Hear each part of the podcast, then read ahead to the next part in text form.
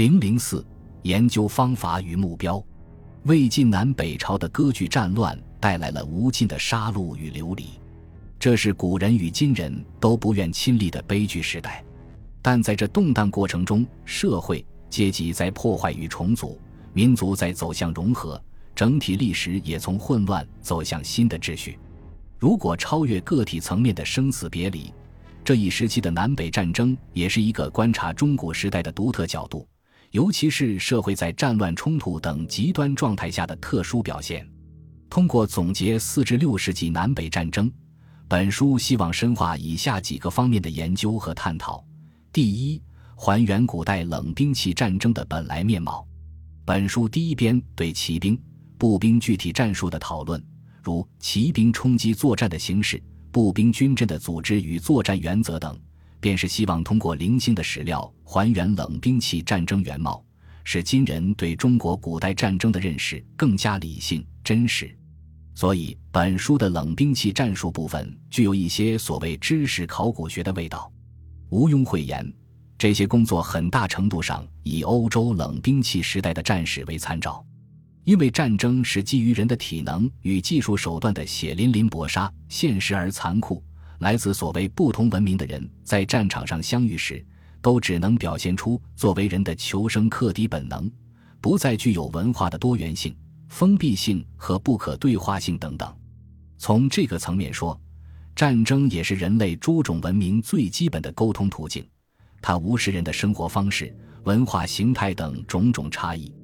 使其在竞技场上一决生死。蒙古大军的西征、近代的鸦片战争都可以作为例证。由于远以前中国古代的历史比较独立，与其他文明的直接冲突极少，用理性的手段对中国古代战争进行祛魅，实现中国历史与西方历史的沟通显得更有必要。第二，探讨战争战役背后的诸多制约因素。《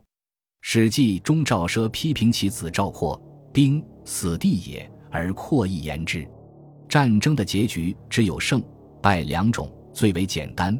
而影响战争胜败的因素却有无限多。战争与其类游戏的不同，就是不可能用数学方法进行全面模拟。时间、地点、兵力、兵种、后勤、情报、疫病、将士的素养、士气、后方政务乃至投诚、叛变等无穷多的变量，都对战事产生着实际影响。统帅的职责便是确保将这些变量尽可能的考虑周全，同时找出敌军统帅尚未注意到的新变量因素，从而将敌军击败。而史学研究最习惯的模式是找原因，在史料中搜寻确定极为有限的自变量和因变量，构建成因果关系的叙事。如果只限于理论讨论的话，任何研究领域的构建均可以自圆其说。但用简单的因果变量来分析战争，难免流于一言之，成为纯粹的纸上谈兵。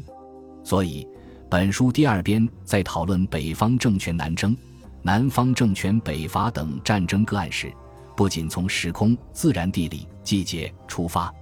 还尽量从史料中搜寻影响战争进程的其他因素，从而剖析偶然性对实际战事的影响。探讨战争双方统帅意图的差异，这些意图在实际战役进程中的实现程度以及各自的应变措施。第三，从战争的角度研究历史与社会。魏晋南北朝史料比较有限，目前史学界对这一时期的政治制度、社会、经济、财政、文化等诸领域已经进行了深入研究，几乎已不存在尚未开垦的新领域。但如果从战争这个互动的活的角度来观察，则能在原有的诸研究领域之外发现新的问题，且原来互不干涉的诸领域也因为战争发生了联系与互动。如本来魏晋南北朝的赋役兵役制度已经积累了大量研究成果，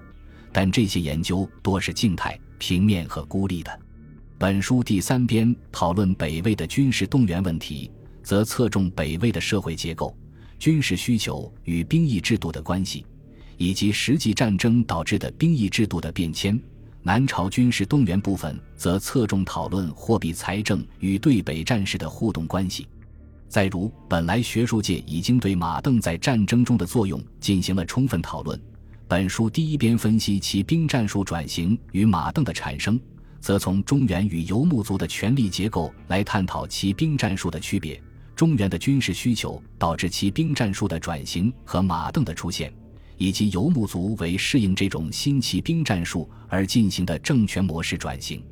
这就避免了单线的技术进化论。技术决定论研究模式，